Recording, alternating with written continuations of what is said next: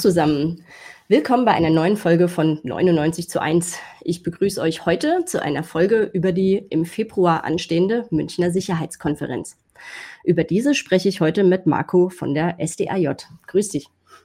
Ähm, Marco ist Mitglied der. Oh, wir haben noch die Verzögerung. Die legt sich hoffentlich gleich. Ja. Also erstmal von mir eine Vorstellung. Marco ist Mitglied der Bundesgeschäftsführung der SDAJ. Er lebt und studiert in Bielefeld und ist dort gemeinsam mit seiner SDAJ-Gruppe aktiv, unter anderem auch gegen die zunehmende Militarisierung. Jetzt im Moment vor allem zu Solidarität mit Palästina und gegen den Krieg in Gaza. Hast du dem spontan noch was Wichtiges hinzuzufügen?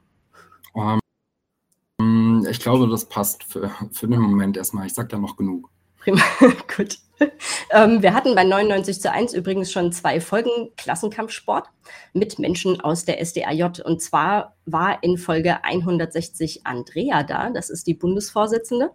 Und die hat genauer dargestellt, wer die SDAJ, die Sozialistische Deutsche Arbeiterjugend, eigentlich ist.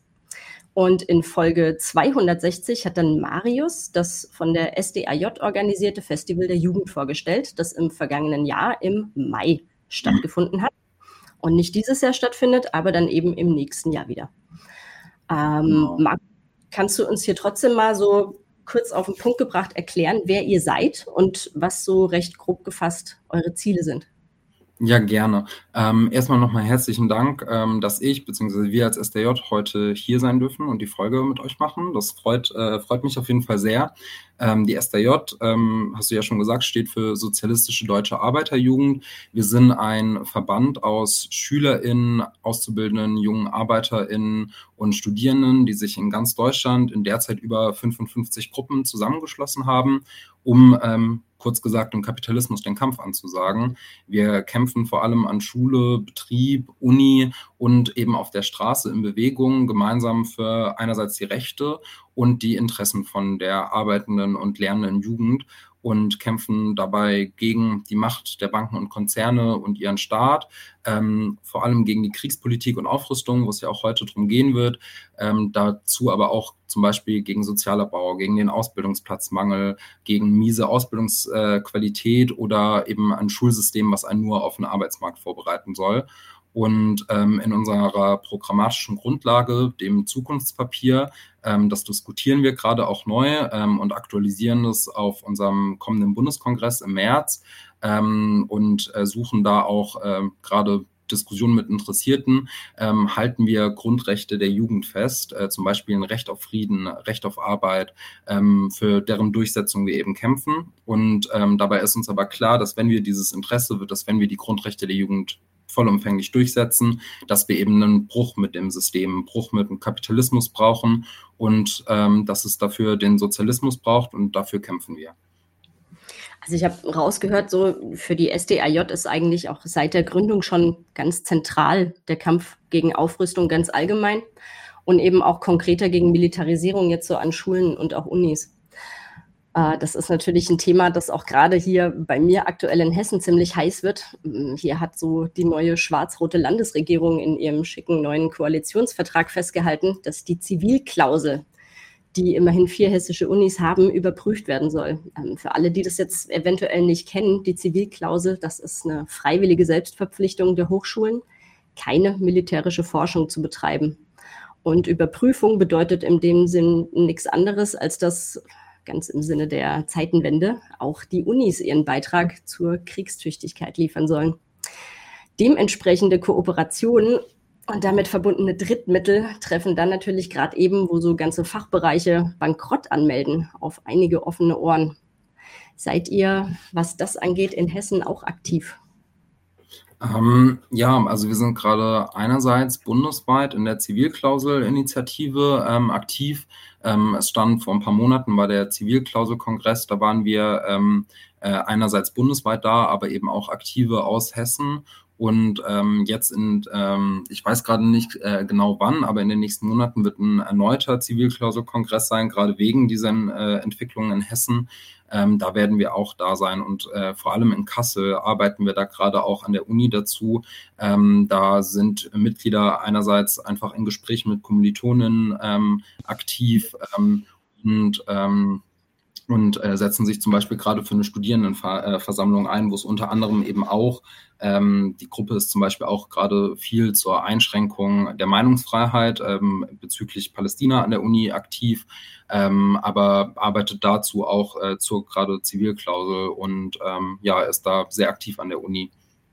So passend zu diesem ganzen Paket hast du dich ja äh, im Namen der SDAJ bei uns gemeldet und hast in der E-Mail geschrieben, dass, ich zitiere mal daraus, dass der andauernden ideologischen Zurichtung im Sinne einer massenhaften Parteinahme für den deutschen Staat und sein Weltmachtstreben etwas entgegengesetzt werden müsse. So, jetzt steht vom 16. bis 18. Februar die 60. Münchner Sicherheitskonferenz, die liebbezeichnete SIKO, an. Eines der, ja, wie ihr das so schön formuliert habt, bedeutsamsten Medienspektakel des deutschen Imperialismus. Ich habe mal ein bisschen auf den Seiten der SIKO rumgeklickt. Da findet sich natürlich auch eine Passage zu deren Selbstdarstellung und da steht zum Beispiel Folgendes. Seit ihrer Gründung im Herbst 63 hat sich die Münchner Sicherheitskonferenz MSC auf viele Arten verändert. Nicht nur was ihren Namen betrifft. Aber in mancher Hinsicht ist sie genau dieselbe geblieben. Die Idee hinter den ersten Konferenzen, die damals noch unter dem Namen Internationale Wehrkundebegegnung abgehalten wurden, gilt heute noch genauso. München war, ist und wird ein unabhängiger Ort der Begegnung für Politiker und Experten bleiben, an dem sie sich offen und konstruktiv über die wichtigsten aktuellen und zukünftigen Themen der internationalen Sicherheitspolitik austauschen können. Uh, erzähl du uns doch mal einleitend ein bisschen was zur Sicherheitskonferenz, denn wahrscheinlich interessiert jetzt viele, was da überhaupt so passiert und worum es geht, mal aus einem anderen Blickwinkel als dieser selbstdarstellerischen äh, Passage. Und dann natürlich auch im Hinblick darauf, wie man allgemein den Charakter der Konferenz so zusammenfassen könnte.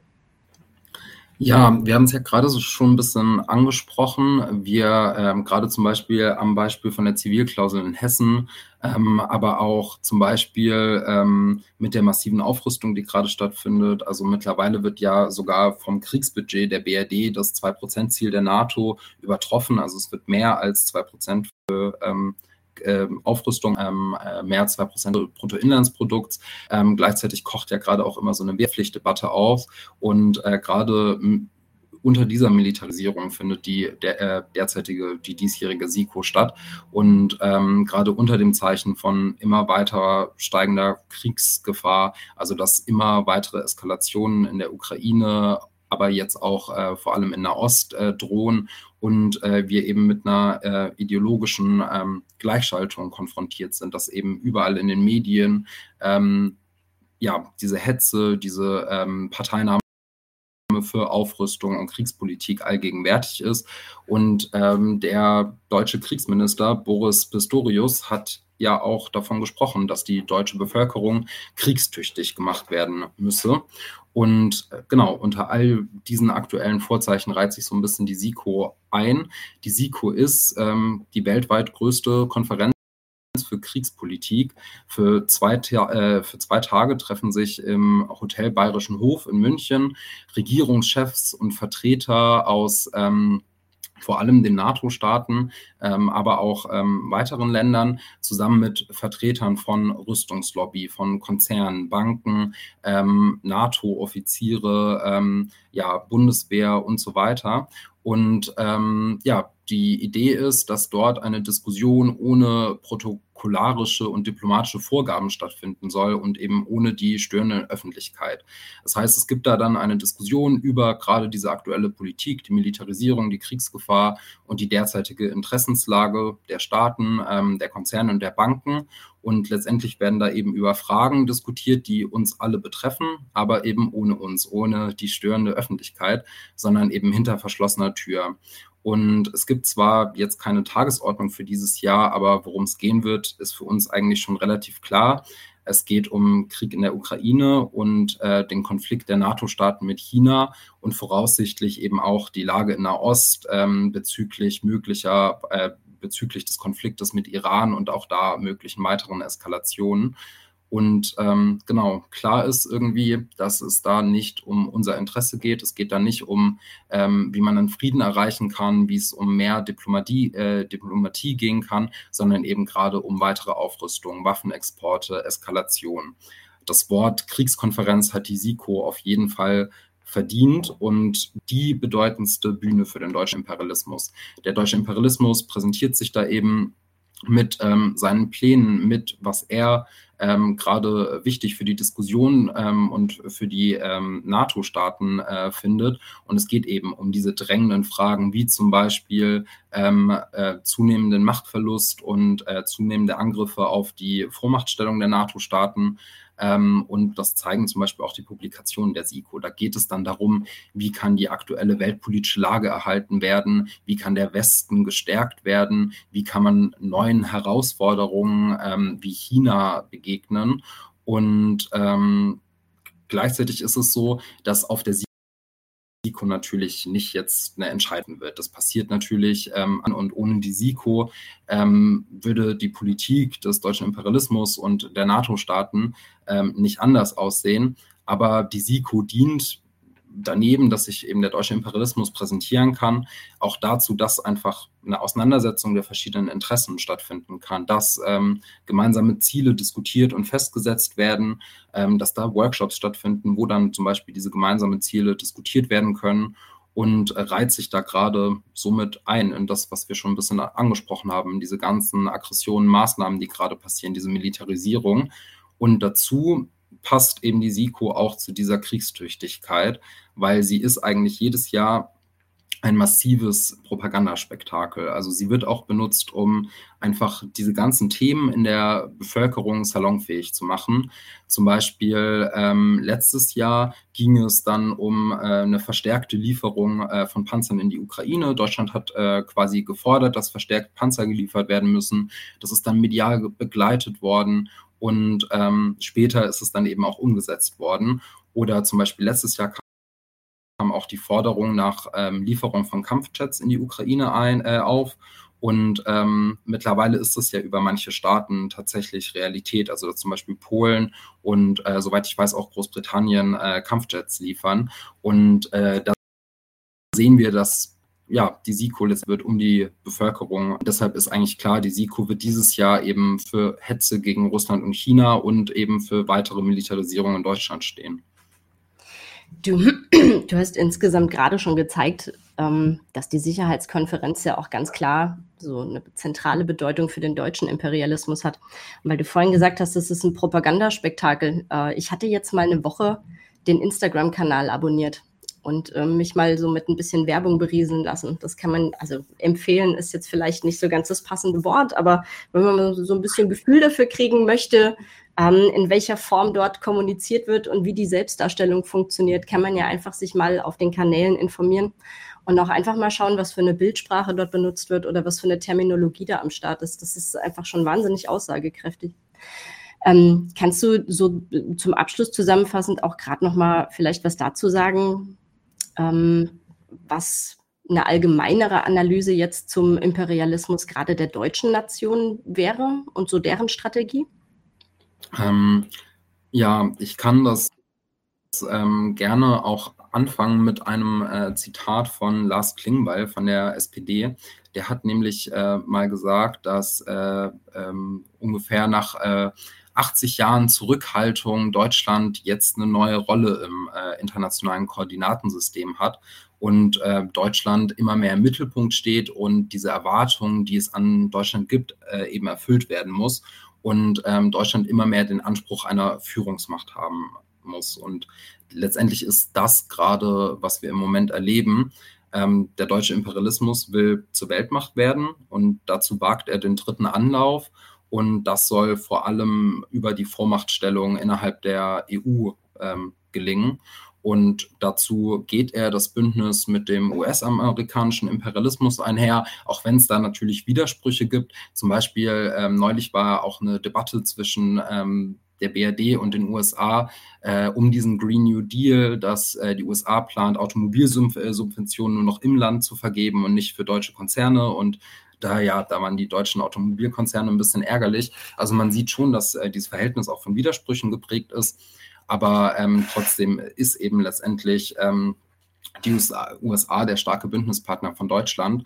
Und Deutschland braucht die USA einerseits, um ähm, sie zu, äh, um stark zu werden äh, an der Seite der USA. Andererseits braucht äh, die USA auch einen starken deutschen Imperialismus als starken NATO-Partner in Deutschland, dass ähm, ähm, Deutschland innerhalb äh, Europas ähm, äh, diese Rolle übernehmen kann, ähm, dass zum Beispiel die USA sich auf einen Konflikt mit China äh, konzentrieren kann und äh, Deutschland innerhalb der Europa auch ähm, ja, den Konflikt mit Russland vermehrt äh, die Verantwortung übernehmen kann.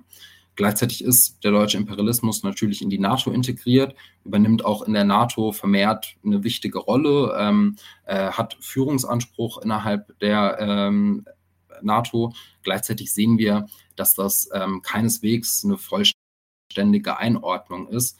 Ähm, also Deutschland steckt nicht seine äh, Interessen irgendwie hinter die USA oder hinter die NATO in Gänze zurück, sondern macht das Ganze, weil es eben den langfristigen Interessen genügt.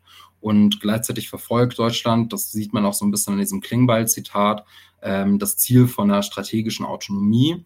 Ähm, das heißt, dass Deutschland eben vermehrt eigenständig Interessen durchsetzen kann, eben auch militär ganz oft in Publikationen und Zitaten hört man das so ein bisschen raus, dass gesagt wird, die militärische Stärke Deutschlands muss endlich mit der ökonomischen Stärke gleichziehen. Und da sehen wir eben so ein bisschen, es soll eben möglich gemacht werden, dass perspektivisch der deutsche Imperialismus weltweit äh, seine Interessen im Zweifelsfall eben mit Panzern und Bomben eben auch durchsetzen kann. Und ähm, gerade unter diesem Licht sehen wir als SDJ ähm, die Entwicklung ähm, und zum Beispiel auch, dass der deutsche Imperialismus die Vormachtstellung innerhalb der EU noch weiter ausbauen will, weil er für diese ähm, strategische Autonomie, für diese Interessensdurchsetzung vor allem auch die EU braucht oder seine Vormachtstellung innerhalb der EU nutzt. Und da passiert ja zum Beispiel gerade sowas, dass Frankreich und Deutschland sich einsetzen, dass das ähm, Konsensprinzip innerhalb der EU abgeschafft wird, ähm, was für Deutschland natürlich ähm, es einfacher machen würde, gewisse Entscheidungen durchzudrücken. Zum Beispiel jetzt bei dem neuen Ukraine-Hilfspaket ähm, der, ähm, der EU äh, war es eine lange Debatte. Ich habe vorhin bei Tagesschau gesehen, dass das jetzt äh, bestätigt wurde, weil sich eben die äh, Ungarn lange gewehrt hat und gesagt hat, sie wollen nicht äh, zusätzlich 50 Milliarden ähm, an die Ukraine geben. Ähm, und gerade mit so einer Aufweichung des Konsensprinzips könnte Deutschland natürlich viel mehr auch nochmal sein Interesse durchsetzen. Gleichzeitig sehen wir ja die Stärkung der Bundeswehr, Aufrüstung. Ähm, es wird auch ganz offen gesagt, dass die Bundeswehr die stärkste Armee Europas werden soll. Ähm, und ähm, wir sehen auch so eine Übernahme von Führungsrollen innerhalb der NATO und Kooperation. Zum Beispiel werden ja gerade ganz viele deutsche Soldaten ähm, verlegt oder es wird geplant, um eben ähm, dass Deutschland innerhalb von einem, ähm, ja, von, der, äh, äh, von der NATO in Litauen äh, in diesem Posten eben Führungsverantwortung übernimmt.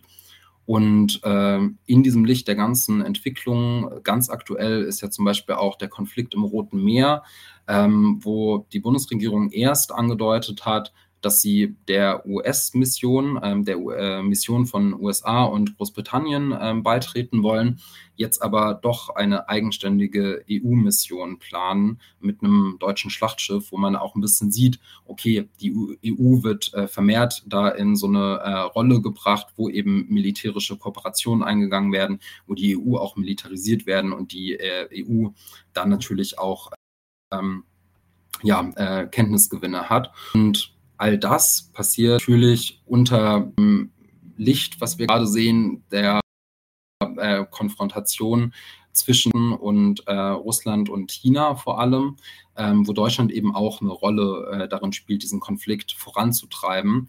Ähm, wobei man ja sagen muss, dass Deutschlands Rolle da, beziehungsweise Deutschlands Strategie noch ein bisschen von so einem Lavieren beziehungsweise Schwanken bezüglich, weil China einerseits wichtigster Absatzmarkt ähm, für deutsche Konzerne ist, äh, vor allem für die Automobilindustrie.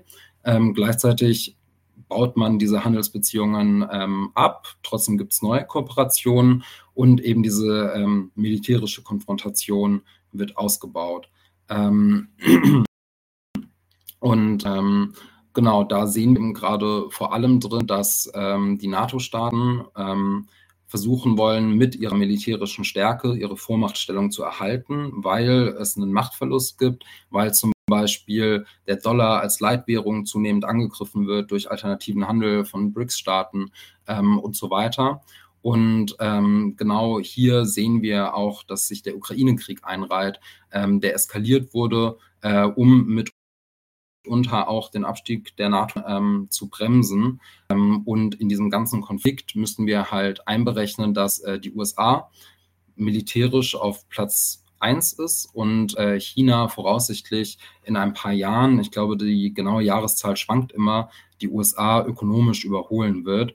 Ähm, aber die USA eben weiterhin militärisch auf Platz 1 ist und deshalb natürlich gerade über diese militärische Stärke die Vormachtstellung versucht wird zu erhalten. Und gerade auch da, ich habe gesagt, der deutsche Imperialismus ähm, reiht sich freiwillig ähm, damit ein, weil es eben auch in seinem Interesse ist. Und, und das sehen wir gerade da auch, führt natürlich zu einer massiven Kriegsgefahr. Das erleben wir ja gerade.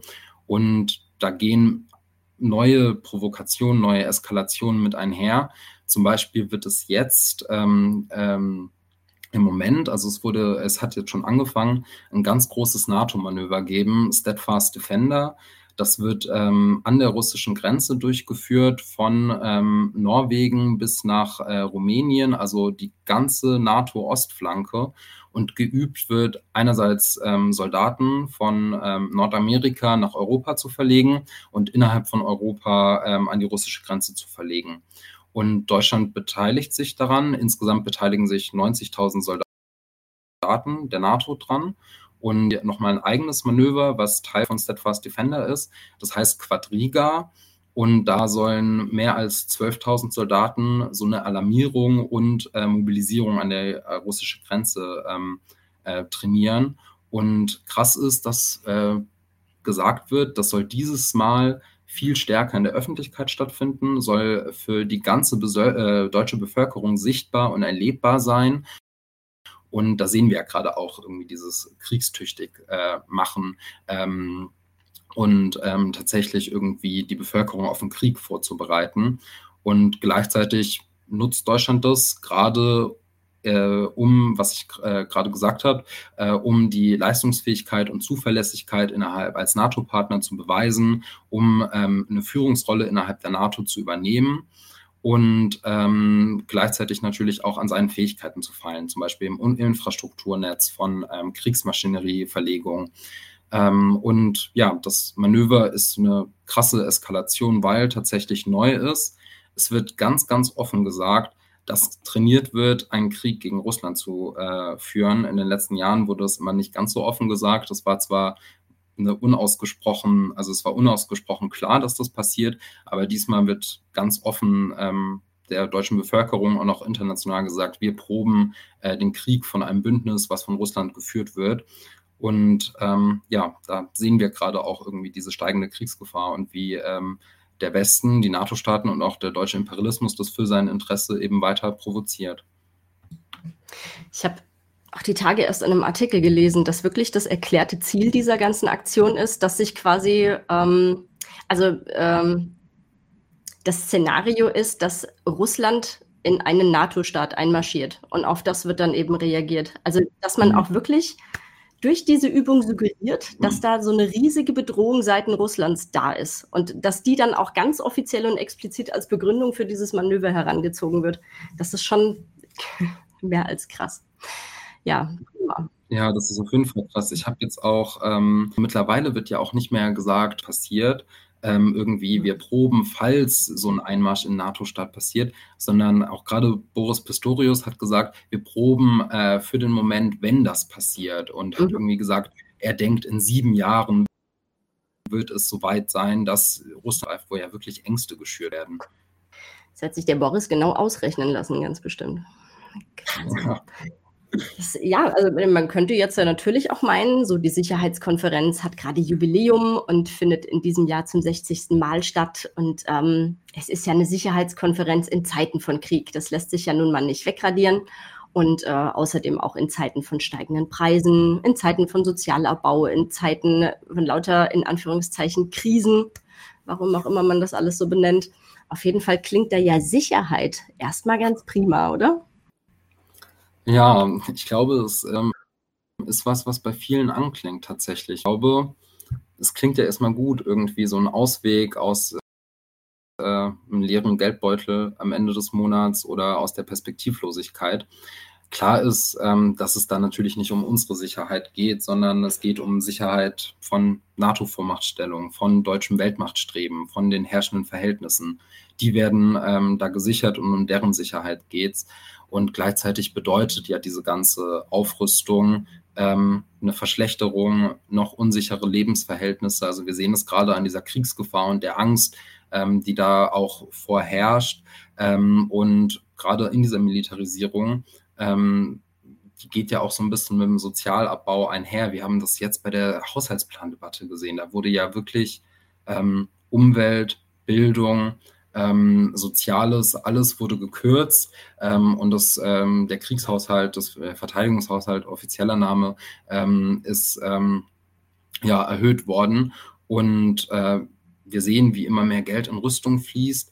Ähm, gleichzeitig wird die Schuldenbremse eingehalten. Es werden Krankenhäuser geschlossen. Ähm, jetzt, das hab, äh, was ja richtig krass war, auch in Hessen, in Marburg ist äh, ein Hörsaaldach einfach eingestürzt, weil das äh, Unigebäude so marode war. Ähm, und es ist ja für Schulgebäuden, äh, Schulgebäude ähnlich. Ich habe auch äh, vor ein paar Jahren kommen in Essen ist äh, Fenster aus dem Schulgebäude gefallen, hat fast eine Schülerin getroffen.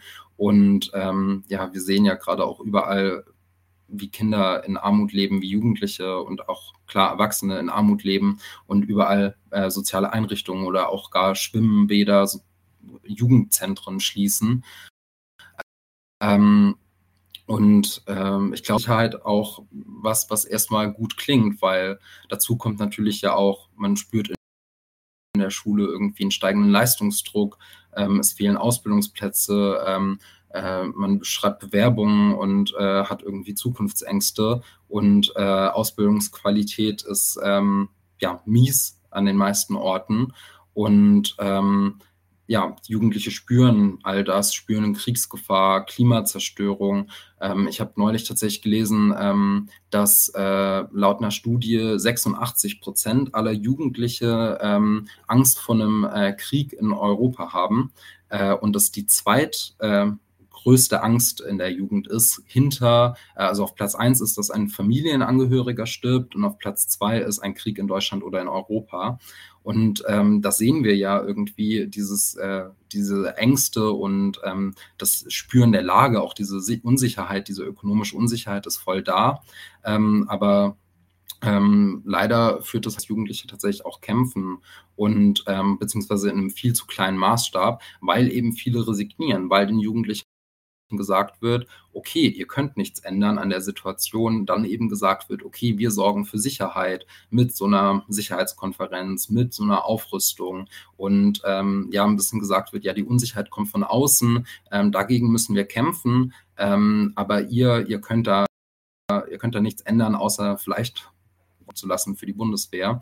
Und ähm, ja, da, da sieht man auch teilweise, dass Jugendlichen dieser angeblich gepredigten Sicherheit verfallen oder ähm, ja, vermeintliche Auswege. Also sieht man ja auch immer wieder, dass Jugendliche dann auf falsche Antworten kommen, sei es jetzt irgendwie ähm, ein reaktionäres Frauenbild, ähm, dass sie sich flüchten in irgendwie Videospiele oder ähm, ähm, ja, dass sie halt komplett resignieren und äh, es ihnen scheiße geht, aber dass sie nicht sehen, wie sich es ändern lässt, was ja auch voll verständlich ist, weil ähm, die Streiks, die große Veränderungen bewirkt haben, die haben Jugendliche nicht mehr miterlebt. Also ähm, man merkt es teilweise auch zum Beispiel in der Gewerkschaft noch, wenn man ähm, oder auch ähm, vor allem außerhalb der Gewerkschaft, äh, Erwachsene haben teilweise noch irgendwie größere soziale Kämpfe und so miterlebt in Deutschland. Ähm, bei Jugendlichen weniger. In der Gewerkschaft noch am ehesten. Aber das ist ja einfach nicht so bekannt. Und ähm, ja, was, ist, dass so eine SIKO halt nicht für die Sicherheit wir als SDJ versuchen, um gerade äh, Jugendlichen ähm, einen Weg aus dieser Resignation zu bieten, zum Beispiel Handlungsangebote zu schaffen, wo wir eben mit Jugendlichen für ihre Interessen aktiv werden können, wo sie ähm, sich tatsächlich politisch aktiv werden. Zum Beispiel haben wir immer wieder in den vergangenen Jahren Azubi-Stammtische gemacht wo wir zum Beispiel in Tarifrunden dann mit ähm, Aktiven aus der Tarifrunde uns getroffen haben, diskutiert haben, geplant haben, okay, ähm, wie, ähm, wie soll es weitergehen und wie geht es auch über die Tarifrunde hinaus weiter. Oder ähm, zum Beispiel in Cottbus ähm, haben wir an der Schule so ein offenes Treffen, ähm, äh, offenes Antifa-Treffen gemacht, weil ganz viele Schüler halt Angst vor dem zunehmenden Rechtsruck hatten. Und dann sind wir mit den Schülern eben aktiv geworden, ähm, gegen auch zum Beispiel Nazis an der Schule, gegen die AfD. Und ähm, ja, so versuchen wir so ein bisschen die äh, äh, Jugendlichen dann tatsächlich in Aktivität zu bringen und gleichzeitig eben Bildungsveranstaltungen zu machen, gemeinsame Texte zu lesen, zu diskutieren, um äh, aufzuzeigen, was steckt eigentlich dahinter. Und ähm, ganz wichtig für uns ist, ähm, ja, um Verbesserungen zu kämpfen, da wo wir leben, wo wir lernen, wo wir arbeiten. Ähm, zum Beispiel äh, bei uns in NRW, in Dortmund, äh, hat die SDJ mit äh, Schülern an der Schule so eine geführt, um eine bessere Busanbindung.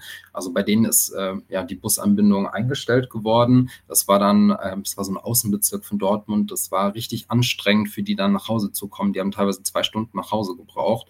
Ähm, und die haben dann eine Petition gestartet gegen das Busunternehmen, haben Aktionen gemacht, auch zusammen mit der Gewerkschaft ähm, haben äh, Fristen für dieses Unternehmen und sind halt in dieser ganzen Schule mit Lehrkräften zusammen, mit ähm, auch Eltern aktiv geworden ähm, und haben es tatsächlich geschafft, so einen Teil von ihren Forderungen umzusetzen. Die haben jetzt wieder eine bessere Busanbindung ähm, und da haben die natürlich gespürt, okay, es bringt was, was zu tun, man kann irgendwie was ändern, auch im Kleinen. Ähm, und gleichzeitig äh, wurde das äh, von uns begleitet. Wir haben Diskussionen geführt, warum ist diese Busanbindung überhaupt eingestellt worden? Warum wurden nicht alle Forderungen durchgesetzt? Ähm, warum agiert dieses Busunternehmen so, äh, wie es agiert? Ähm, ja, wie, wie sieht da staatliche Subvention aus? Wie, inwieweit spielt es auch eine Rolle, ähm, dass die eben irgendwie noch am Ende vom Tag einen Profit machen wollen, obwohl es irgendwie ein öffentliches Unternehmen ist? und ähm, konnten da eben auch in Gesprächen, in der Begleitung dann halt Bewusstsein bei den Jugendlichen erzeugen. Und ähm, ich glaube, gerade das ist vor allem wichtig, um halt diesem ja, Sicherheit, äh, SIKO klingt ja, äh, klingt ja super, dann auch entgegenzuwirken, dass man halt aktiv wird und in der Aktivität die Jugendlichen merken, okay, das, was mir da den ganzen Tag lang erzählt wird äh, von Medien und so weiter, das stimmt gar nicht. Ähm, ich kann aktiv werden. Gerade dieser Punkt, was tun zu können. Ich kenne das von ähm, Schülerinnen und Schülern auch jetzt so nach der Corona-Zeit, dass man einfach so mitgenommen hat, dass man sowieso einfach allem ausgeliefert ist und es kann von einem auf den anderen Tag was passieren und man kann einfach keine Entscheidungen mehr für sich treffen. Das sitzt dann doch noch bei vielen ziemlich tief. Und ähm, der Witz ist aber, dass dann viele ja, irgendwie als Lösung finden, von wegen, ich möchte etwas tun, gehe ich doch zur Polizei oder gehe ich doch zur Bundeswehr. Also so diese Tendenz, ja. es ist ja wirklich so die letzten Jahre, so gerade bei uns im Umkreis ist es so, dass wieder mehr Schülerinnen und Schüler zur Polizei oder zur Bundeswehr gehen möchten, auch wenn allgemein die Zahlen so ein bisschen rückläufig sind. Und da dann eben mal Alternativen aufzuzeigen, ja, ist die viel bessere Idee. Ähm. ja, ich habe auch neulich gelesen, die Bundeswehr ist mittlerweile ähm, der zweitbeliebteste Arbeitgeber und Polizei ist auf Platz 1 bei Jugendlichen. Das ist äh, hart. Ist also da merkt man auch, also das, äh, diese Propaganda, ja. die äh, hat Wirkung. Wollte ich gerade sagen. So auch diese ganze, also die wissen genau, wie gut die Instagram- und TikTok-Werbung dann auch irgendwo ansetzt und funktioniert. Das ist schon interessant. Auch da ab und zu mal so ein zwei bis drei Wochen Abo lohnt sich, in Anführungszeichen, um mal mitzubekommen, ja, was für ein Sprech da funktioniert und wo die, wo die Kids dann auch irgendwo andocken können. Ich meine, das ist ja jetzt nicht einfach es hat ja Gründe, wieso sie das tun und dann muss man halt da mal ansetzen und gucken, wie man da anders rangehen könnte. Wir, wir kommen nachher auf den Punkt, glaube ich, auch noch mal so ein bisschen zurück. Und ich würde ja. dann nachher gerne noch mal auf diesen Aspekt kommen, diese Gegenüberstellung von investiert der Staat jetzt lieber in Soziales und Bildung oder in Aufrüstung und Krieg. Ich hätte nur vorab noch mal, bevor wir da jetzt so ganz von wegdriften, zwei Fragen ein bisschen konkreter zur Konferenz. Ähm, um um da vielleicht noch mal ein bisschen präziser zu klären, worum es bei dieser Konferenz geht, lohnt sich ja auch ein Blick in die Teilnehmerliste. Also zu den Teilnehmenden, da, da findet sich auf, habe ja die Seite ordentlich studiert, äh, da findet sich folgende allgemeine Passage und zwar das äh, heutige Teilnehmerfeld ist nicht nur geografisch weiter verstreut, sondern spiegelt auch ein breiteres Verständnis von Sicherheit wider. Wenn die Teilnehmer jetzt im Hotel Bayerischer Hof zusammenkommen, sehen sie zwar immer noch Generäle, und das ist auch richtig so, aber sie sehen auch CEOs, Menschenrechtler, Umweltschützer und andere Führungspersönlichkeiten der globalen Zivilgesellschaft. Äh, kannst du vielleicht an ein paar Beispielen ein bisschen genauer aufzeigen, worum es denen jetzt hier geht?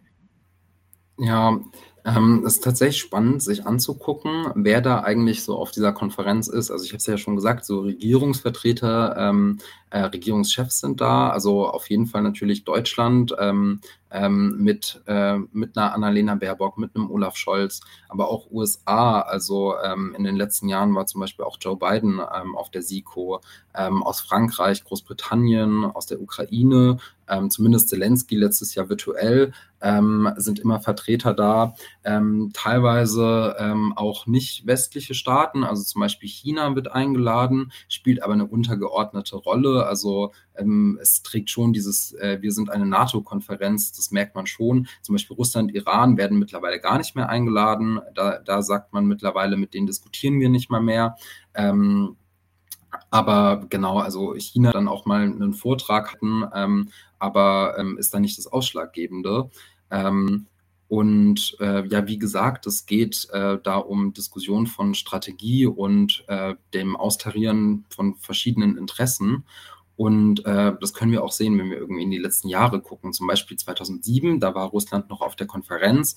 Da hat Putin damals eine Rede gehalten, wo ähm, die NATO-Osterweiterung Verletzungen der Garantien gegenüber Russland, ähm, die 1990 quasi zugestanden wurden, ähm, ähm, das kritisiert hat und eben äh, die militärische Provokation von den NATO-Staaten kritisiert hat. Und das wurde ganz groß verwendet, um eben einen äh, Bruch von Russland und NATO zu stilisieren. Ähm, der NATO-Generalsekretär hat ganz schnell ähm, darauf reagiert hat äh, Russland den Bruch äh, vom freundschaftlichen Verhältnis zwischen Russland und NATO vorgeworfen und medial wurde das eben entsprechend genutzt. Ich meine, ähm, so richtig intensiv äh, sieben Jahre später, ähm, als ähm, äh, die, äh, der, Regierung, äh, der, ähm, ja, der Euromaidan in der Ukraine war und ähm, da auch äh, in der äh, Krim ähm, der äh, Bürgerkrieg und die Krim dann als äh, russisches äh, Territorium ähm,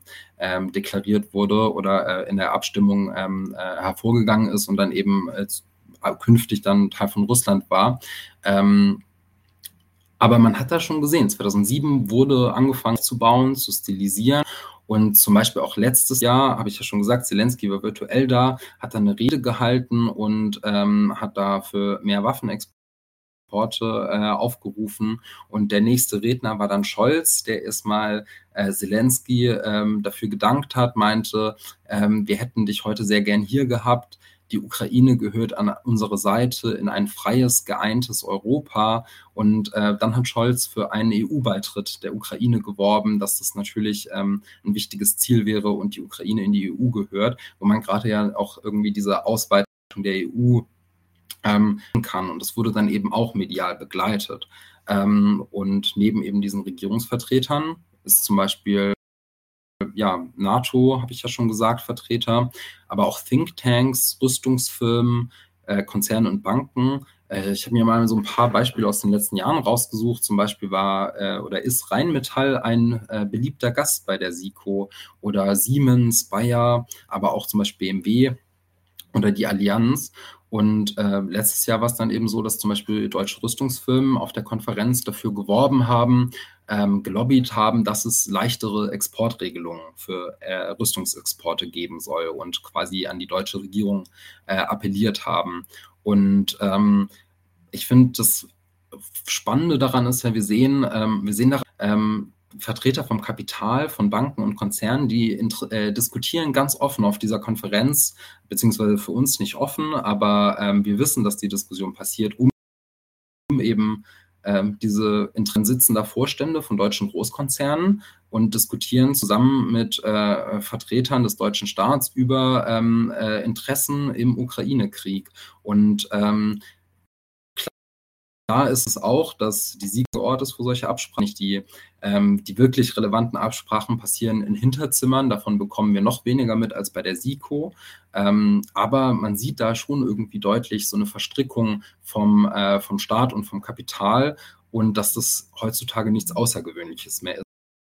Das ist ähm, Kapitalismus der heutigen Zeit, ist es der Standard, dass ähm, Staat und Kapital da ähm, verschmolzen sind und ähm, das mit diesem globalen, äh, der globalen Zivilgesellschaft, muss man ja sagen, ist einerseits ein bisschen propagandistische Masche einfach. Man gibt sich irgendwie, ja, wir beziehen ja, wir beziehen ja auch wirklich jeden ein. Andererseits werden die natürlich integriert. Also wenn da Umweltvertreter auf der SIKO sind, auf die wird natürlich ja auch versucht, ähm, die einzulullen, auf die äh, auszustrahlen. Und in äh, der Medienbegleitung wird dann ja schönerweise dann gesagt, irgendwie, ja, da sitzt ähm, äh, deutsche Regierung, deutsche Banken, Konzerne und natürlich die Aktivisten aus der Zivilgesellschaft, Umweltvertreter, die hätten quasi die gleiche Gesellschaft, äh, gleichen Interesse. Also es wird so ein bisschen eine Einheit der Gesellschaft auch gezeigt.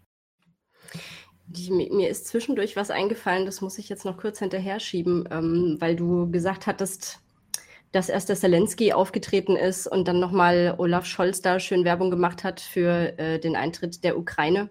Gleichzeitig war es letztes Jahr dann tatsächlich auch so, dass der Ewald von Kleist Gründerpreis, der wird jedes Jahr verliehen. Äh, Ewald von Kleist ist ähm, der Gründer der Sicherheitskonferenz.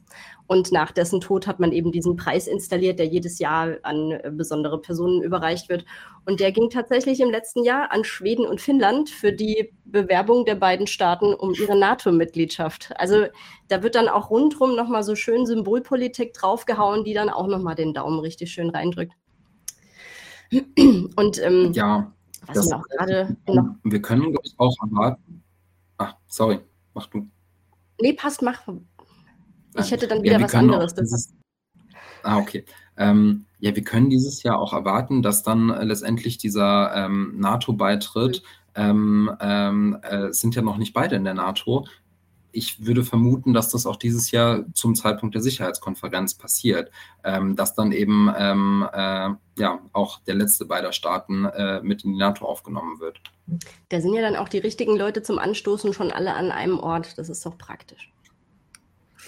Ähm, da wir es ja gerade auch so ein bisschen davon hatten, inwiefern bürgerlicher, kapitalistisch-bürgerlicher, ähm, jetzt bin ich ein bisschen raus, da wir es gerade davon hatten, dass ähm, Kapital und bürgerlicher Staat äh, scheinbar zusammengehören. Wir hatten gerade vor ein paar Tagen erst eine Folge zusammen mit Peter Decker der da ein großes Feld aufmacht und einfach auch mal versucht, ähm, argumentativ sauber darzustellen, dass das nicht zufällig ist und nicht irgendwie so eine temporäre Erscheinung ist und das Kapital nicht aktuell den ähm, bürgerlichen Staat korrumpiert, sondern dass tatsächlich der bürgerliche demokratische Staat quasi so die Geschäftsordnung der kapitalistischen Ökonomie ist. Wer sich da mal ein bisschen genauer mit auseinandersetzen will, der sei mal eingeladen, dieses hervorragende Interview anzuschauen findet ihr ein paar vor diesem.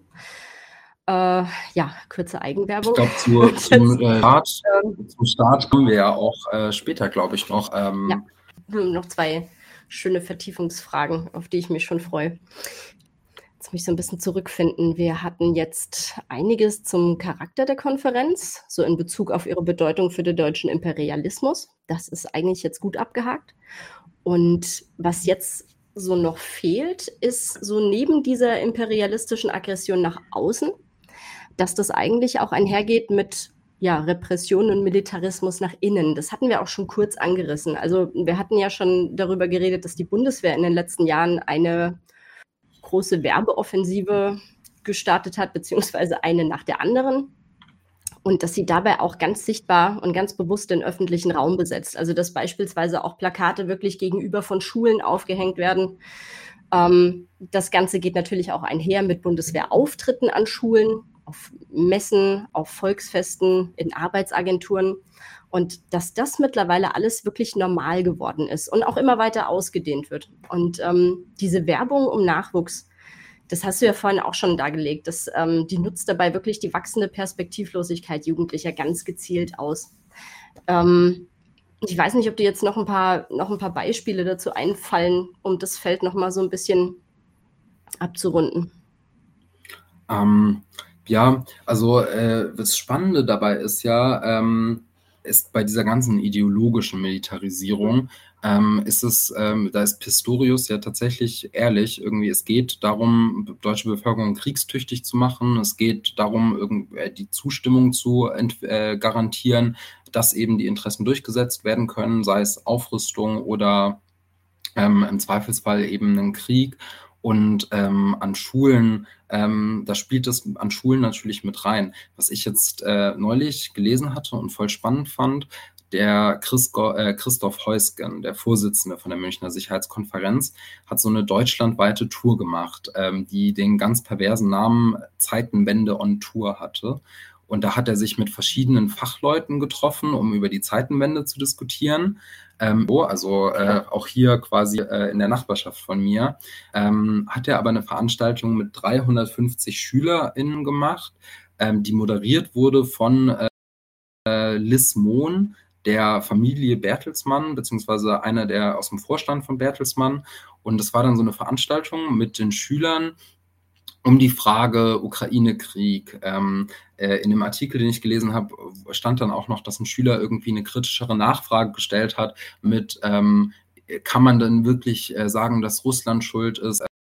So wie das gerade im Vortrag erzählt wurde, und kam ein, ja, ähm, normalerweise dö äh, dürfe man ja nicht schwarz-weiß denken, aber in diesem Fall ist es richtig. Ähm, äh, die NATO hat, äh, ist nicht aggressiv, die NATO ist zur Verteidigung da ähm, und auch genau halt dieses herrschende Narrativ wurde dann äh, in der Schule vertreten, die ähm, quasi Interessen des Westens geleugnet und Ziel war so ein bisschen zu sagen, Deutschland und Bundeswehr müssen jetzt für den Kriegsfall vorbereitet werden. Und es ging dann auch darum, also Chris, äh, Christoph Heusgen hat dann auch gefordert, an Schulen muss äh, vermehrt eine Debatte darüber stattfinden, dass eben die Bundeswehr für den Kriegsfall vorbereitet werden muss.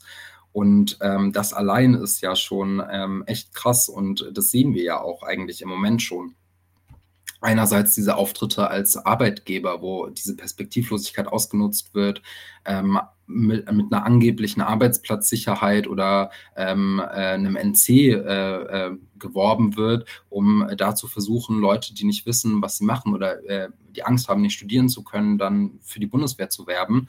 Oder ähm, was auch krass ist, ist, dass Jugend, Jugendoffiziere an Schulen kommen, um über aktuelle Konflikte zu sprechen, um dann eben dieses herrschende Narrativ zu vermitteln, ähm, die angebliche Rolle der Bundeswehr als Verteidigungsarmee, ähm, das Märchen der kaputtgesparten Bundeswehr, dass all das dann äh, quasi im Unterricht mit so einem Offizier Thema ist. Und ähm, ganz krass fand ich, letztes Jahr war in Bielefeld zum Beispiel an einer Schule mal ein Jugendoffizier da.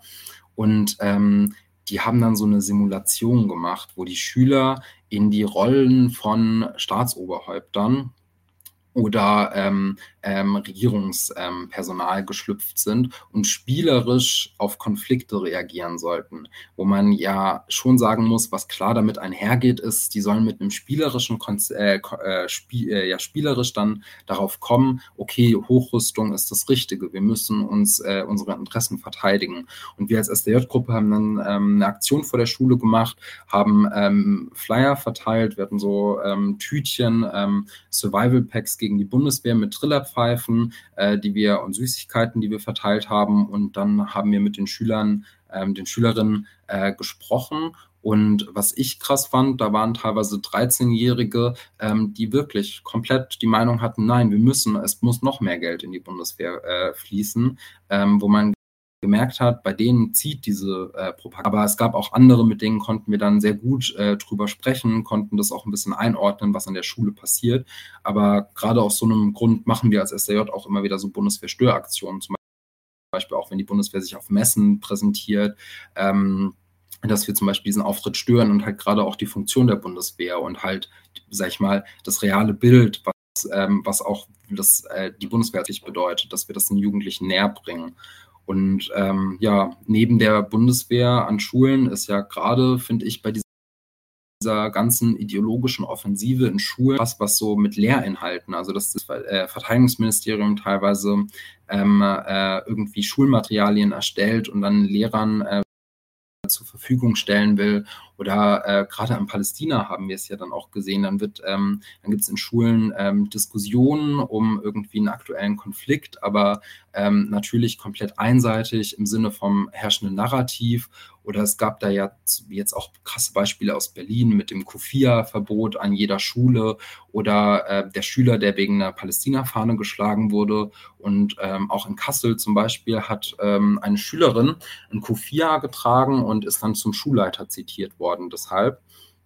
Und ähm, da machen wir zum Beispiel als SDJ gerade auch äh, ganz viel zum Beispiel so offene Schülertreffen zu, um dann mit Schülern in Diskussion darüber zu kommen. Wir haben zum Beispiel so alternative Schulstunden durchgeführt, wo wir dann sagen, okay, hier, weil ihr in der Schule, in der Schule nicht das Richtige zeigen euch die wahren Hintergründe vom ähm, Nahostkonflikt, vom Krieg in Palästina auf. Und ähm, haben wir zum Beispiel in Kassel wurde das dann auch gemacht, wo dann ähm, in so eine Aktion auch gekommen wird mit, wie, wie arbeiten wir zum Beispiel an der Schule auch zu Palästina, weil wir das nicht hinnehmen lassen wollen. Ähm, ja, und äh, ich habe es ja gerade schon gesagt, die Bundeswehr ist mittlerweile der zweitbeliebteste Arbeitgeber bei Jugendlichen. Gleichzeitig können wir ja auch sehen, dass die äh, Bewerberzahlen ähm, noch nicht steigen, dass da sich aber immer wieder was Neues ausgedacht wird, wie man das weiter anregt. Gleichzeitig, äh, auch wenn Jugendliche diese Lüge von kaputtgesparter Bundeswehr glauben und außischer Propaganda verfallen, ähm, ist natürlich so, dass viele Angst vor Krieg haben, dass es ein Ansatzpunkt ist, dass man ähm, mit denen drüber sprechen kann, dass natürlich auch bei vielen äh, das im Bewusstsein schon irgendwie sich widerspiegelt, dass da irgendwas nicht stimmt äh, bei all dem, was man erzählt, äh, was einem erzählt wird. Und ähm, das wird jetzt auch in den nächsten Monaten wahrscheinlich noch mal mehr zunehmen, ähm, weil Pistorius hat ja jetzt auch gesagt, dass äh, bis April verschiedene Möglichkeiten für eine Wiedereinführung der Wehrpflicht geprüft werden sollen. Und ähm, das ist äh, eine Debatte, die immer wieder auch zum Beispiel mit diesen Forderungen ähm, nach der Rekrutierung von Soldaten ohne deutsche Staatsbürgerschaft äh, und äh, da werden auch noch, denke ich, weitere Propagandaoffensiven einhergehen. Und ähm, ja, gleichzeitig gibt es ja neben, sag ich mal, diesen an, äh, Verschärfung an, der, an Schulen so eine insgesamte massive ideologische Hetze, auch ähm, gegen fortschrittliche Kräfte, dass die delegitimiert werden. Und wenn Leute dann doch für ihre Interessen aktiv werden, Repressionen. Ähm, was krass ist, ist ja, dass immer mehr, nicht mal mehr nur Widerstandshandlungen äh, tatsächlich verfolgt werden, sondern auch einfach Aussagen. Zum Beispiel, dass es Klagen gab, äh, wenn Leute bei äh, äh, Kundgebungen zum Ukraine-Krieg die NATO angegriffen haben, ähm, dass gesagt wurde, okay, ihr billigt einen Angriffskrieg von Russland, deshalb müsst ihr Strafgeld zahlen, teilweise Summen von über 1000 Euro.